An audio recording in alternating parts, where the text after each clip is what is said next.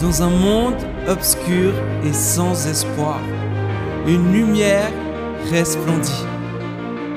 Jésus. Son visage nous est inconnu, mais ses paroles transforment nos vies encore aujourd'hui. Jésus, pain de vie, source d'eau vive, lumière du monde, aimant, roi des rois, rédempteur, bon berger, parole de Dieu, visage de Dieu, voix de Dieu, Dieu. Dieu ami, Dieu qui vit, chemin, vérité, vie. Jésus, tout simplement Jésus. Nous sommes toujours dans la dernière semaine de, de Jésus sur terre, et puis on est dans le chapitre 17. Le chapitre 17, c'est un chapitre particulier parce que Jésus clôt son ministère par ce qu'on a appelé la prière sacerdotale. Qu'est-ce que ça veut dire la prière sacerdotale? En fait, Jésus agit dans sa prière de deux manières. Par la première manière en disant qu'il est l'agneau qui va se sacrifier, qui va donner sa vie, mais en même temps aussi parce qu'il est le souverain sacrificateur de lui-même et qui va apporter son sang pour la purification et la guérison du monde. Et euh, c'est pourquoi on appelle ça cette prière sacerdotale, c'est l'au revoir de Jésus sous sa forme humaine à ses disciples, et puis en même temps où il prie pour tout le ministère de l'Église, pour chacun de nous, Jésus a prié. Dans cette prière, Jésus a prié pour nous tous. Et nous étions dans cette prière. Et il le savait et il nous connaissait déjà d'avance. Et Dieu, il est en train d'agir en Jésus pour le préparer parce que dans le chapitre 18, ben, il va aller à Gethsemane où il y aura le début du procès qui va se passer. Et là, euh, le, le, berger va être frappé et les brebis vont être dispersées conformément aux prophéties et ce qui a été annoncé. Et là, ça se passera plus qu'entre Jésus et son appel et son ministère et son action. Donc, ce chapitre 17 clôt tout le ministère de Jésus envers ses apôtres, envers ses, disciples. Et il prie et on va voir un peu le contenu de cette prière. Une des choses qui m'a étonné, nos lumières, elles s'éteignent, elles s'allument. C'est un peu comme nous quand on n'est pas en contact avec le Saint-Esprit. Hein. C'est-à-dire, pouf, ça s'arrête, après on reprend contact, c'est bien. quoi. Que Dieu nous aide à être plus constants quand même. Donc, euh, dans, une des choses qui m'a frappé, euh, ça n'apparaît pas comme ça quand on lit le texte, mais tout d'un coup, ça m'a frappé pour la première fois après bien des années de lecture. je sais pas, j'ai lu l'Évangile de Jean peut-être 40 fois, j'en sais rien quoi. Et euh, là, tout d'un coup, il y a quelque chose qui me saute aux yeux, c'est le monde. Il y a le mot le monde qui vient. Après, j'ai regardé un peu, et dans la Bible, il y a 224 fois le mot monde. Alors, dans le mot monde, il y a plusieurs notions, mais il y a 224 fois dans la Bible. Dans le, rien que dans le Nouveau Testament, il y a 170 fois la notion du monde. Dans l'évangile de Jean, sur les 170, il y a, il y a 79 fois où c'est Jean qui parle du monde. Et dans le chapitre de, de Jean 17 qu'on traite, il y a 19 fois le mot monde.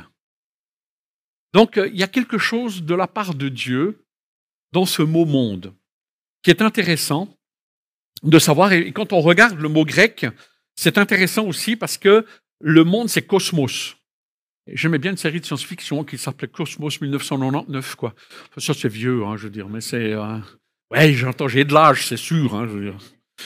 Bon, allez, bref. Donc, euh, le, le, mot cosmos. Mais c'est intéressant parce que nous, on a la notion du cosmos, hein, cosmonaute, euh, les étoiles, l'univers, etc. Mais dans la pensée grecque, le mot cosmos, c'est plus complexe que ça parce qu'il désigne un arrangement habile et harmonieux, une constitution d'un ordre, d'un gouvernement, quelque chose qui est constitutif d'une harmonie, de quelque chose qui vraiment est harmonieux, beau. Et notamment la deuxième chose, c'est comme un ornement, une décoration, une parure, l'arrangement des étoiles, les hôtes célestes, comme un ornement des cieux. Comme dans Genèse, où Dieu il, donne, euh, il crée les étoiles, et puis quelque part il, il habite la nuit, puis il le fait d'une manière harmonieuse, d'une manière juste. Aujourd'hui, on pourrait parler carrément d'un système écologique, d'un équilibre écologique, et où on voit cette écologie qui, est, vraiment harmonieuse, qui est extraordinaire. Et aujourd'hui, on a le privilège de, de mieux comprendre ces choses-là. Entre parenthèses, euh, vendredi prochain, 20 mai, on va projeter ici le film Legacy sur l'écran géant ici derrière, et où on verra justement quelle, est l'harmonie que Dieu a créée au travers de la création et au travers de cet héritage que Dieu nous donne. Alors venez, voilà, page publicité terminée. Et en troisième lieu seulement, la notion de monde, l'univers. Donc, euh, on voit que dans, ce mot cosmos, il y a un ordre, il y a une harmonie qui elle-même a été rompue par Adam et où finalement cette harmonie a été rompue. Et euh, c'est ce que Jésus est venu en fait réparer dans son ministère. Maintenant, si on regarde un petit peu, on va faire un récapitulatif avec le mot le monde. Hein, euh, soyez attentifs. Jean 1, il nous est dit, cette lumière était la véritable lumière qui, en venant dans le monde, éclaire tout homme. Elle était dans le monde, et le monde a été fait par elle, mais le monde ne l'a point connue. Jean 3,16, vous connaissez tous, hein? car Dieu a tant aimé le monde qu'il a donné son Fils unique, afin que quiconque croit en lui ne périsse point, mais qu'il ait la vie éternelle. Dieu, en effet, n'a pas envoyé son Fils dans le monde pour qu'il juge le monde, mais pour que le monde soit sauvé par lui. Et chaque chapitre, il y a un aspect du monde on sent bien que dans cette vision du monde où Jésus est venu sauver le monde, il n'y a pas que nous qui sommes venus sauver. Jésus est venu aussi sauver l'entièreté du cosmos, de l'univers dans lequel on est, et où il veut tout réconcilier, parce que c'était notre héritage qui nous a été volé en Adam. Et finalement, tout cet héritage, eh ben, Jésus est venu restaurer l'ordre premier dans lequel c'était. Il y a Jean 6, 51, Je suis le pain vivant qui est descendu du ciel. Si quelqu'un mange de ce pain, il vivra éternellement. Amen. On a, on a pris la Sainte Seine. Hein? eh bien, vous savez quoi? En mangeant ce pain, avec le sens qui est derrière, en disant oui Jésus, je reconnais que tu es mort pour moi et que ton sang a coulé pour me pardonner, nous avons la vie éternelle. Alléluia. On n'est pas conscient, hein? des fois on est le nez dans le guidon dans nos vies, là. on est en train de pédaler dans nos soucis, dans nos problèmes et tout, puis on oublie que notre destinée elle est éternelle. Et, c'est ça le, but final, quoi, je veux dire. Alors les plus âgés, ils disent Amen, parce qu'ils y sont presque, hein, je veux dire. Et puis les plus jeunes, ils disent Attends, attends, attends, on se calme un peu, j'ai encore des choses à faire. Hein. Je veux me marier, avoir des enfants, un travail, une maison, euh, des voitures, enfin, je sais pas, voyager, euh, enfin, tous les rêves que vous voulez. On verra que c'est pas toujours aussi simple, d'ailleurs. Bon, revenons à nos moutons. Euh, Jean 8, 23, il dit Vous êtes d'en bas, moi je suis d'en haut. Vous êtes de ce monde, moi euh, je ne suis pas de ce monde. Intéressant, hein Quand on pense que Jésus, il n'est pas de ce monde. Il est dans le monde, mais il n'est pas de ce monde. Parce qu'il est d'ailleurs. Et c'est cela la différence. Dans Jean 12 maintenant, il nous est dit, celui qui aime sa vie, donc euh, dans le monde, la perdra. Et celui qui est sa vie dans ce monde, la conservera pour la vie éternelle. Le, mot haïr est souvent euh, aussi traduit par plus que. Qu'est-ce que vous mettez en priorité? Et la priorité, c'est que si pour vous, le désir de ce monde est plus important que le désir de l'éternité, vous êtes en danger spirituel. C'est ça que Jésus veut dire. Il veut dire si vous êtes plus préoccupé par les choses qui concernent votre vie ici-bas et que vous oubliez la vision dans laquelle Dieu vous a permis de changer de monde, eh bien vous êtes en danger. Et c'est ça que Jésus a voulu dire. Et c'est le désir de ce monde qui est là. Et aujourd'hui, ben, c'est le matérialisme, c'est la, source du plaisir ou d'autres choses. Ça ne veut pas dire que Dieu ne veut pas qu'on ait ces choses-là. Mais il ne faut pas que ces choses-là nous dominent. Vous comprenez la différence? C'est comme l'argent, je veux dire. L'argent, c'est un très mauvais maître, mais ça peut être un bon serviteur. Le problème, c'est nous qui décidons dans notre cœur qu'est-ce que c'est l'argent pour nous. Et si on est avare, Devinez qui est Dieu. Et le seul moyen qu'on a de se libérer de l'avarisme, c'est le don. Eh, c'est comme ça, quoi. C'est un peu comme ceux qui n'ont pas de patience. Bah, vous allez l'apprendre en patientant. C'est la même chose. Ceux qui sont en colère, bah, vous allez apprendre à gérer ça, quoi. Pas facile, hein? c'est ça la vie spirituelle. que Dieu nous appelle. C'est de changer de paradigme, de changer de monde, quoi. Et de ne plus être dans ce monde. J'ai beaucoup aimé le chant avant qui disait c'est dans ma faiblesse que je suis fort. Le monde, il va dire ta, ta, ta, ta, ça marche pas comme ça avec nous. C'est dans mon orgueil que je suis fort. C'est quand moi je prends les choses en main que je suis dans le plein potentiel de ma puissance et de ma force, quoi. Puis Jésus, il dit, ta, ta, ta, ta, ta, ça marche pas comme ça dans mon royaume, il y a d'autres règles.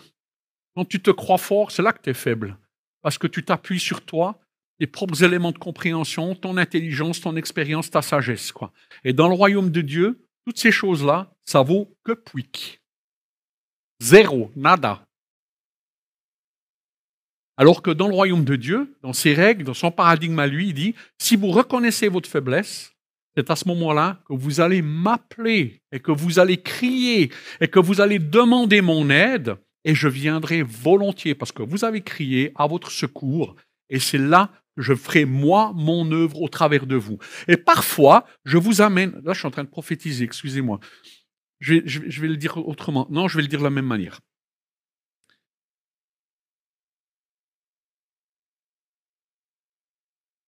Dieu, il t'amène dans la situation dans laquelle tu te trouves aujourd'hui pour que tu apprennes à lâcher prise et que tu apprennes à Dieu d'être dans ta vie aussi le Seigneur.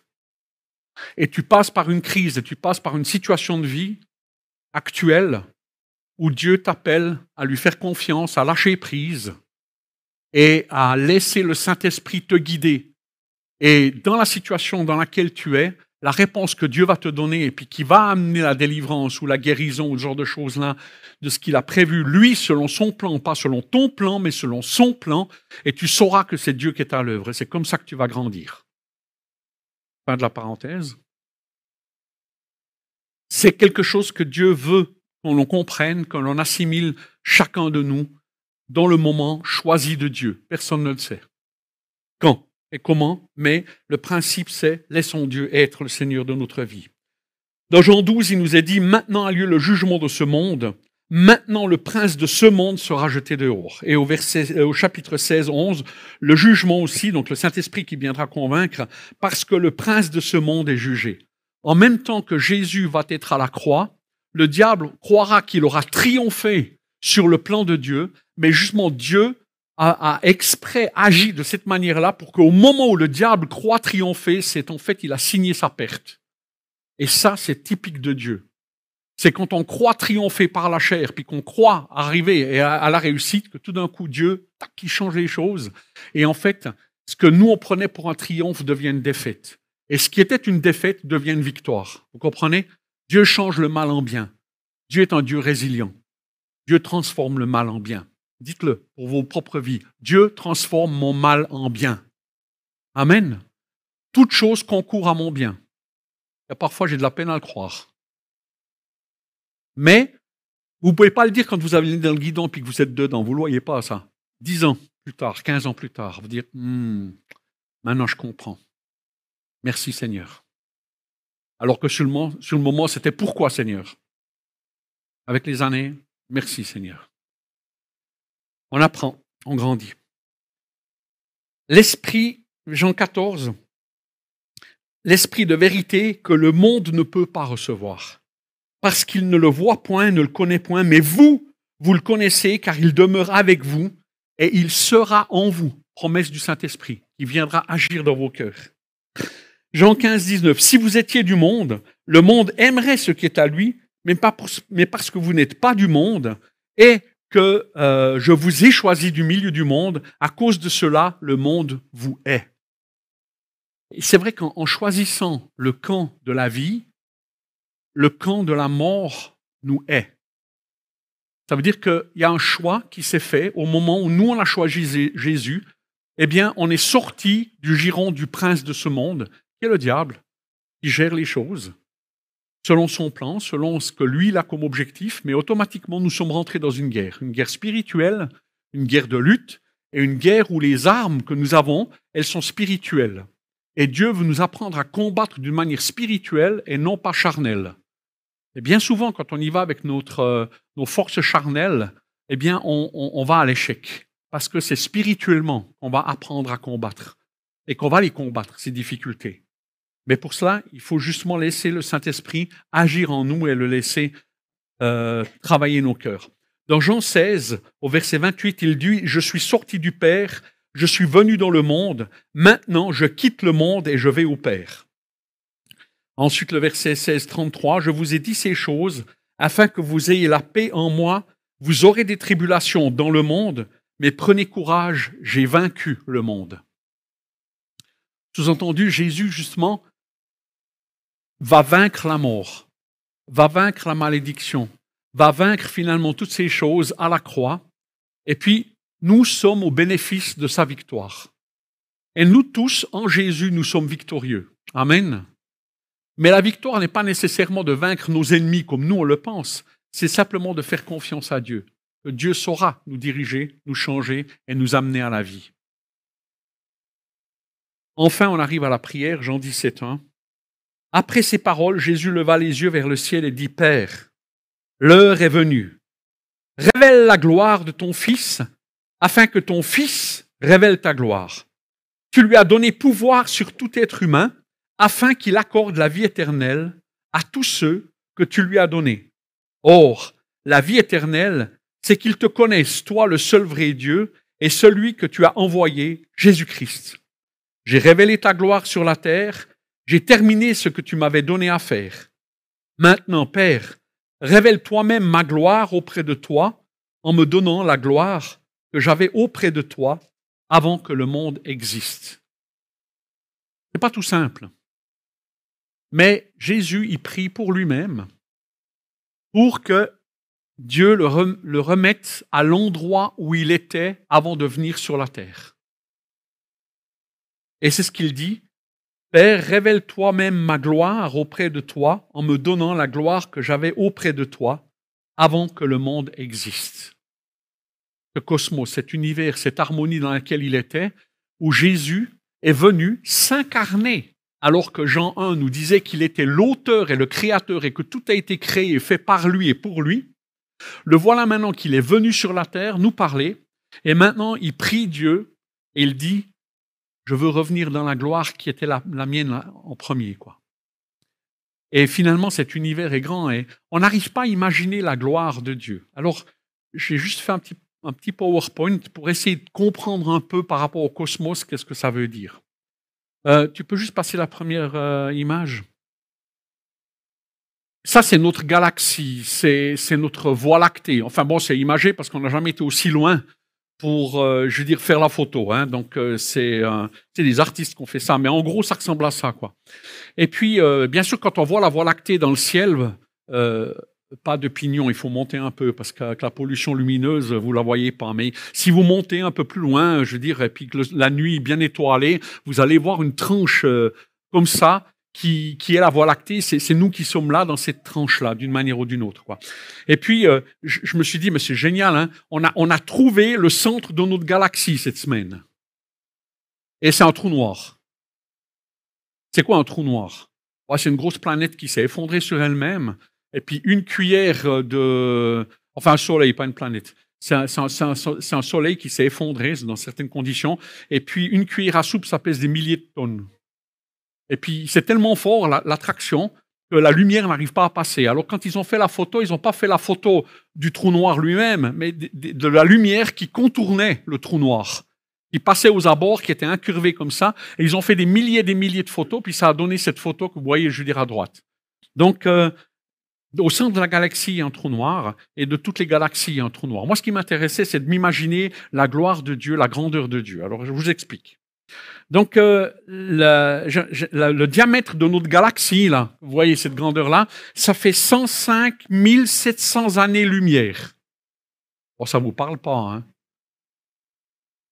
Alors, je vais faire un petit calcul qui va encore moins vous parler, mais la vitesse de la lumière, elle est de près de 300 000 mètres par seconde. Donc, 7 fois et demi le tour de la Terre. Donc, euh, en années-lumière, ça fait donc 300 000 kilomètres donc 300 euh, 000 fois 60, donc pour les en minutes, hein, fois 24 heures, fois 365, 365 jours. Donc une année-lumière, ça fait 157, 600, 157 milliards 680 millions de kilomètres. Je sais pas ce que ça, en fait, je sais pas ce que c'est. J'arrive, ça me dépasse quoi. Enfin, c'est grand, hein, très grand. Et puis ça, c'est une année, hein. Après, vous avez votre année là qui est déjà grande, puis après, il faut multiplier par ça 105 700. Donc, vous arrivez à 1,57 fois 10 puissance 11. Ça vous dire encore moins qu'avant, quoi, je veux dire. Et voilà. Donc, ça veut dire que c'est vraiment, vraiment, mais vraiment, vraiment grand. Le problème qu'on a, c'est que notre galaxie, elle est minuscule par rapport à l'univers par rapport à des, amas galactiques qui sont derrière, parce que là derrière il y a des étoiles, mais c'est pas des étoiles, c'est des galaxies qui sont bien bien plus loin que nous, quoi. Donc voilà. Après, vous avez ici un petit verset qui vient, c'est Salomon qui, qui, veut construire une maison à, Dieu, quoi. il a un problème parce que Dieu, il est pas mal plus grand, quoi. Donc euh, lui, il dit Salomon, je, suis conscient qu'une maison, c'est vraiment rien pour Dieu, quoi, parce que les cieux des cieux ne peuvent le contenir. Pourquoi? Parce que Dieu, il est dans un univers parallèle. Il y a le monde dans lequel nous sommes, l'espace-temps dans lequel on est enfermé, qui est juste énorme, mais il y a un deuxième monde qui est celui du deuxième ciel, qui est le domaine des démons et des anges, et il y a un troisième ciel qui est celui de Dieu, qui englobe l'ensemble. Donc, quand Jésus dit que je retrouve la gloire que j'avais auprès de toi, avant la création, celle-là, je veux dire, je ne sais pas ce que ça veut dire. Ça me dépasse. Au même titre que les kilomètres là me dépassent. Il y a une réalité physique, mais j'arrive pas à me la représenter. Vous comprenez? Et la gloire de Dieu, vous vous la représentez comment? Moi, j'en sais rien. Mais je sais que c'est plus grand que ça. Beaucoup plus grand. Et ça dépasse toute mon imagination. Et on a chanté, mais un jour mes yeux te verront. Et franchement, je me réjouis. Je me réjouis de ce jour, de voir avec mes yeux. Je ne sais pas, mes yeux, qu'est-ce que, ce que j'aurai, quoi. J'en sais rien. Je veux dire, mais en tout cas, la, Bible nous dit qu'on verra. Et on verra cette gloire. Et Jésus, il prie pour cette gloire, mais il prie aussi pour nous, pour que nous puissions aussi la voir et être avec lui. Et c'est ça qui est génial. Et fantastique, c'est que Jésus, il sait qui nous sommes. vous êtes d'accord avec moi, on est rikiki, hein? on est vraiment rikiki. Et si on prend la deuxième image, euh, je veux dire, là, c'est cette galaxie qui est, la nôtre, je veux dire, et puis voilà, elle est prise cette fois de, dessus, quoi. Mais Romain nous dit, en effet, les perfections invisibles de Dieu, sa puissance éternelle et sa divinité se voient comme à l'œil depuis la création du monde. Et ces télescopes sont, justement cet œil qui scrute et qui découvre un univers absolument extraordinaire et merveilleux. Et euh, là, je vous ai mis une, construction de l'homme de 300 000 ans en arrière qui euh, aurait trouvé ses origines en Afrique, du, en Afrique et qui aurait migré il y a 300 000 ans en arrière. Et là, entre parenthèses, ça correspond tout à fait à ce que la Bible elle dit par rapport à, l'évolution, telle que les étapes de l'évolution sont données. Eh bien, au niveau scientifique, la Bible est, celle, est la cosmogonie qui est la plus proche de la science actuelle. La lumière est venue avant la matière. Ça, Actuellement, tout le monde le sait. Quoi. Ensuite, les différentes séquences qui se sont passées d'une manière ou d'une autre, elles sont justement en temps. Il y a juste un problème avec le Soleil qui est apparu au quatrième jour, alors que la végétation était déjà venue. Il ne faut pas s'inquiéter. Moi, ce que je comprends, c'est que le centre de gravité a changé. On est depuis la Terre et puis on voit depuis la Terre ce qui se passe. Puis là, les nuages, qui étaient les nuages de vapeur à cause de la température, eh bien, avec la végétation, c'est tombé. Et seulement après, là, il y a eu les poissons, il y a eu les oiseaux. Ensuite, il y a eu les mammifères sur Terre. Et puis après, il y a eu l'homme. Et tout ça, c'est la théorie de l'évolution. C'est exactement la même chose. Pas de changement. Et là, l'homme à la fin. On est dans l'anthropocène maintenant. Et Dieu fait les choses, quoi. Je veux dire, d'une manière ou d'une autre. Ça, c'est ma vision. Hein. Il y a plusieurs visions, on est d'accord. Hein. Mais euh, je veux dire, je suis pas en train de m'embêter avec ça. Mais euh, je veux dire, pour moi, je suis en paix avec ça. De toute façon, on verra la vérité quand je serai là-haut, quoi. Je sais même pas si ce sera une question que je vais poser à Dieu. Enfin bref, revenons à la prière. De, Jésus par rapport à nous et par rapport à ce qu'il a vécu. Et c'est vraiment extraordinaire de, voir comment Dieu, il prend soin de nous et il, nous dirige. Une des choses, on voit que six fois, il va parler du Père. Et six fois, il va parler de son Père et puis de notre Père. Et il va nous encourager à comprendre que sa prière, derrière lui, il y a le Père. Il, il, venait de le dire quelques heures avant à Philippe, on lui dit, quand Philippe lui dit, mais montre-nous le Père. Et Jésus lui dit, mais écoute, depuis le temps que je suis là avec toi, tu m'as pas encore reconnu, quoi. Le Père est là, le Père est en Jésus, le Père est Jésus, quelque part. Sont les deux là. Et ils font leur œuvre, quoi, dans la discrétion, loin de ce monde, et le monde ne peut pas comprendre ce qui est en train de se passer là. Et c'est ce que, c'est ce que Jésus dit dans sa prière. Ils ne comprennent pas finalement ces choses-là. En effet, je leur ai donné les paroles que tu m'as données, ils les ont acceptées et ils ont vraiment reconnu que je suis sorti de toi et ils ont cru que tu m'as envoyé. Est-ce que vous croyez que Jésus est l'envoyé du Père? Est-ce que vous croyez que ce qu'il dit est la vérité? Est-ce que vous croyez vraiment que Jésus et c'est Dieu venu sur terre nous parler dans les yeux et nous parler de la vérité? Si vous dites Amen à ça, vous êtes né de nouveau. Et c'est cela qui est important, c'est que Jésus il est venu donner ce message, mais il le fait dans la discrétion. Il l'a pas fait euh, d'une manière ostentatoire, glorieuse, puissante, parce qu'il ne voulait pas nous soumettre. Il voulait nous conquérir. Excuse-moi Seigneur, ce que je vais dire, c'est pas tout à fait juste, mais l'idée, elle est là. Dieu nous drague quelque part. Vous comprenez? Il, veut nous, nous, nous séduire, mais pas dans le mauvais sens, vous comprenez? Il veut nous laisser la liberté de choisir, de le choisir. Et parfois, on veut l'enfermer dans notre compréhension. Mais on n'aborde pas Dieu avec notre intelligence, on aborde Dieu avec la confiance. Et de croire en sa parole, de croire en ce que lui, il a dit, c'est ça la foi. Et de croire et de laisser Dieu nous révéler, se révéler à nous, et d'apprendre à le connaître.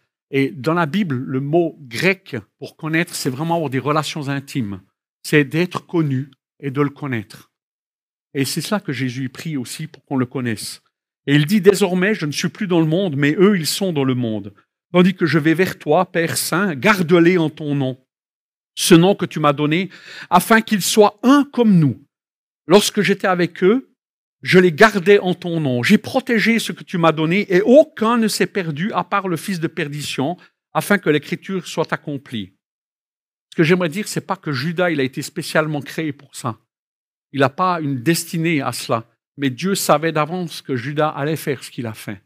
Et Dieu a utilisé cela tout en avertissant Judas, en l'avertissant plusieurs fois en lui disant Judas, reviens, fais ceci et cela.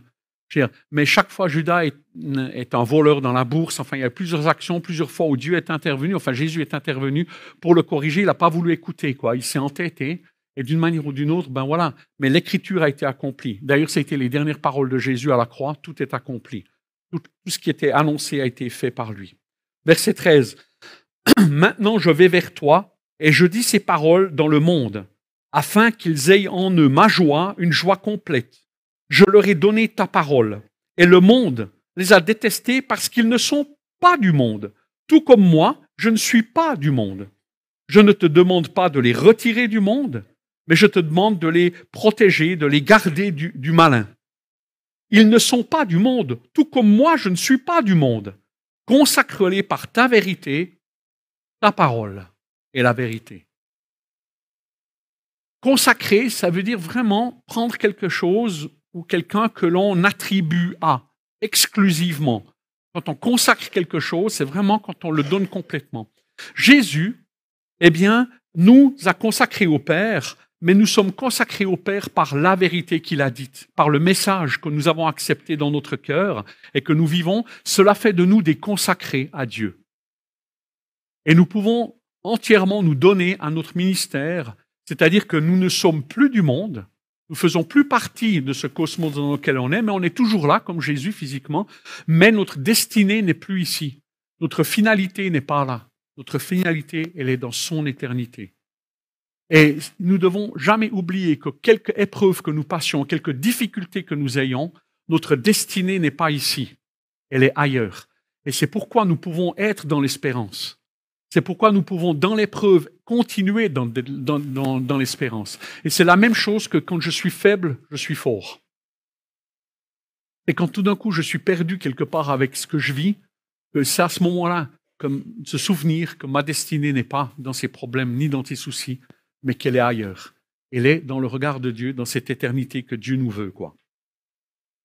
Maintenant, je vais vers toi et je dis ces paroles dans le monde, comme je l'ai dit, hein, et ne les retire pas du monde, mais consacre-les.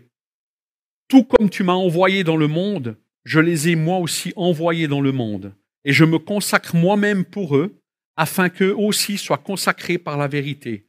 Je ne prie pas pour eux seulement, mais encore pour tous ceux qui croiront en moi à travers leurs paroles. Combien il y a eu de martyrs et de témoins qui ont transmis cette parole pour qu'elle m'arrive à moi aujourd'hui, pour que je puisse être éclairé de cette vérité. Et vous-même, vous êtes les témoins auprès de vos familles, de votre génération, de ce siècle, de ce que Jésus a fait, de ce que le Père a fait en Jésus et de ce que Jésus a fait en vous. Et vous êtes les témoins de cela. Et ça fait de vous des enfants de lumière. Comme Jésus est la lumière, vous êtes devenus enfants de lumière qui doivent éclairer les ténèbres par votre attitude, vos comportements et l'amour que vous aurez les uns pour les autres. Souvenez du message du tailleur là. Hein. et c'est vrai que c'est cela, notre destinée. Et Dieu nous apprend à, nous aimer à vivre et puis à montrer au monde qu'il y a un autre chemin possible, une autre manière de vivre, une autre manière de comprendre le monde dans lequel nous sommes. Père, je veux que là où je suis, ce que tu m'as donné soit aussi avec moi, afin qu'il contemple ma gloire. La gloire que tu m'as donnée parce que tu m'as aimé avant la création du monde. De nouveau, on est de nouveau avant cette création. Père juste, le monde ne t'a pas connu, mais moi je t'ai connu, et ceux-ci ont reconnu que tu m'as envoyé. Je leur ai fait connaître ton nom, et je leur ferai connaître encore, afin que l'amour dont tu m'as aimé soit en eux, et que moi je sois en eux. Voyez la prière de Jésus qui est là et qui nous inclut. Et il nous, il nous apprend à être un avec lui. Comme vous vous souvenez ce cep quand il nous taille, puis que les qualités, les fruits qui sont portés, on s'intègre au cep de plus en plus et on ressemble de plus en plus à Jésus. Et on est appelé à une destinée à porter Jésus de mieux en mieux dans nos vies et à être des témoins autour de nous et d'apporter. Mais de la même manière qu'ils ont rejeté le Christ, ils nous rejetteront aussi le message parce qu'on n'est pas du monde, vous comprenez? Et donc, c'est normal qu'on ait des difficultés et c'est normal parfois qu'on se questionne et c'est absolument normal qu'on passe par là parce que c'est par la foi que nous pouvons vivre ces choses et que Dieu nous donne une espérance. Si tu es désespéré, ne désespère plus. Mets ta foi en Jésus. Ne regarde pas aux choses du monde, mais regarde aux choses du, ciel, de Dieu. Et c'est là dans ta vie où Dieu pourra agir le mieux dans ta vie. Et au moment où tu te tournes vers lui, au moment où tu t'approches de Dieu, la Bible nous dit, je m'approcherai de vous. Amen. Pour ceux qui n'ont pas encore accepté le message du Christ, j'aimerais vous encourager ce matin.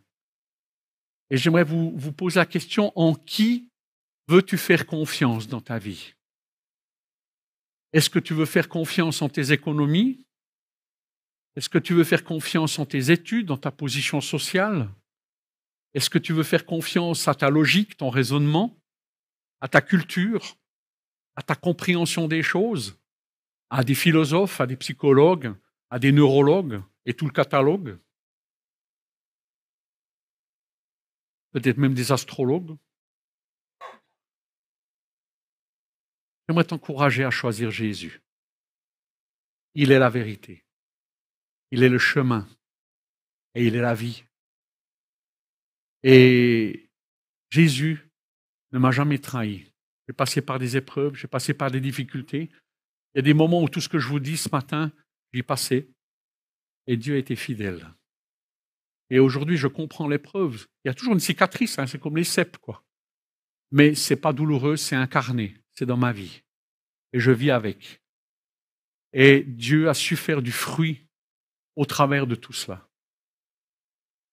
Que Dieu nous aide, que Dieu vous aide à faire confiance et avoir la foi que Jésus est la vérité et qu'il est venu dans ce monde pour nous donner la vision vraie du monde. Et ce que nous vivons par nos nouvelles, par les différentes choses qui sont dans le monde, ça, c'est une autre vérité. C'est une vérité, il n'y a pas de souci. Mais nous, en tant que chrétiens, nous sommes appelés à vivre dans une autre vérité. celle que Jésus nous offre et nous demande, et avec l'assistance du Saint-Esprit. J'aimerais prier avec vous pour demander que Dieu puisse vraiment venir dans vos cœurs, pour ceux qui ont encore des doutes ou qui hésitent encore. J'aimerais vraiment demander que Dieu se révèle à vous, mais vous ne pouvez pas comprendre Dieu tant que vous ne lui avez pas ouvert son cœur. C'est après que vous allez comprendre. C'est une question de faire un pas de foi, un pas de confiance. Et c'est après que vous allez connaître, parce que vous ne pouvez pas connaître Dieu si ce n'est pas le Saint-Esprit qui vous éclaire de savoir qui est Jésus. Alors demandez sincèrement à Dieu que Dieu vous éclaire. Amen. Et que lui-même se révèle à vous. C'est ça la promesse. Et moi, je ne peux pas le faire. Je ne peux pas vous faire naître de nouveau. Ça, c'est l'œuvre du Saint-Esprit. Mais il faut que vous vous approchiez de Dieu pour que lui vienne aussi s'approcher. Soyez sincères et vous verrez, tôt ou tard, Dieu intervient. Dieu va agir. Et Dieu va vous se révéler à vous et va changer les choses. Votre compréhension, vos valeurs, votre vie, il y aura des changements. Et Dieu vous fait cette promesse. Puis pour ceux qui sont dans l'épreuve, dites à Jésus, je te fais confiance. Amen. Je te fais confiance. Seigneur, j'ai à cœur de te prier pour ceux qui peut-être viennent à l'Église sans te connaître encore. Ils entendent des choses, mais c'est un peu le brouillard. Et Seigneur, euh, j'aimerais te prier, Saint-Esprit, pour que tu puisses les éclairer, leur accorder ta lumière, et qu'ils puissent ouvrir leur cœur en premier et ensuite leur intelligence à ce que tu veux leur révéler. Jésus, merci parce que tu as rendu ces choses possibles. Et Seigneur, tu nous aides à naître de nouveau pour ceux qui en ont besoin au milieu de nous. Encourage-les. Et aussi ceux qui regardent, Seigneur, en ce moment, sur YouTube, Seigneur, tu les connais, tu les touches. Et aussi, tu veux te révéler à eux. Ils apprennent, Seigneur, à te faire confiance. Seigneur, je te remercie parce que tu es avec nous et tu nous fortifies. J'aimerais te prier maintenant particulièrement pour tous ceux qui sont dans l'épreuve, qui sont dans le creuset de la foi, et ou Seigneur, qui ne comprennent pas et qui sont dans une situation difficile. J'aimerais te prier pour eux et te demander, Seigneur, touche-les, guéris-les, guide-les, ouvre les bonnes portes, donne de l'apaisement, mets ta paix dans les cœurs. Seigneur, qu'ils sentent cette paix surnaturelle venir les envahir, même si c'est difficile que ta paix vienne passer ta promesse. Tu as dit, je vous donnerai ma paix. J'aimerais vraiment te prier pour que ta paix vienne dans ces cœurs qui sont troublés maintenant. Et que même s'ils ne voient pas la solution, ils appellent juste à te faire confiance et à vivre dans la paix que tu leur offres maintenant. Viens, paix de Dieu, viens, paix de Jésus, dans nos cœurs et dans ces cœurs troublés. Je demande ta grâce. Et puis je te remercie pour tous les autres. Continue de les guider, Seigneur, de les encourager, de les fortifier à être des témoins. Aide-nous, Seigneur, à être des lumières au milieu de ce monde et de continuer, Seigneur, l'œuvre de témoignage à laquelle tu nous appelles et à laquelle tu as prié pour chacun de nous. Et on te remercie pour cette prière qui nous concerne tous et qui nous encourage à aller de l'avant avec toi et de rentrer dans le destin que tu as prévu pour chacun de nous. Que ton nom soit glorifié, Jésus. Merci pour ta présence. Amen. Amen.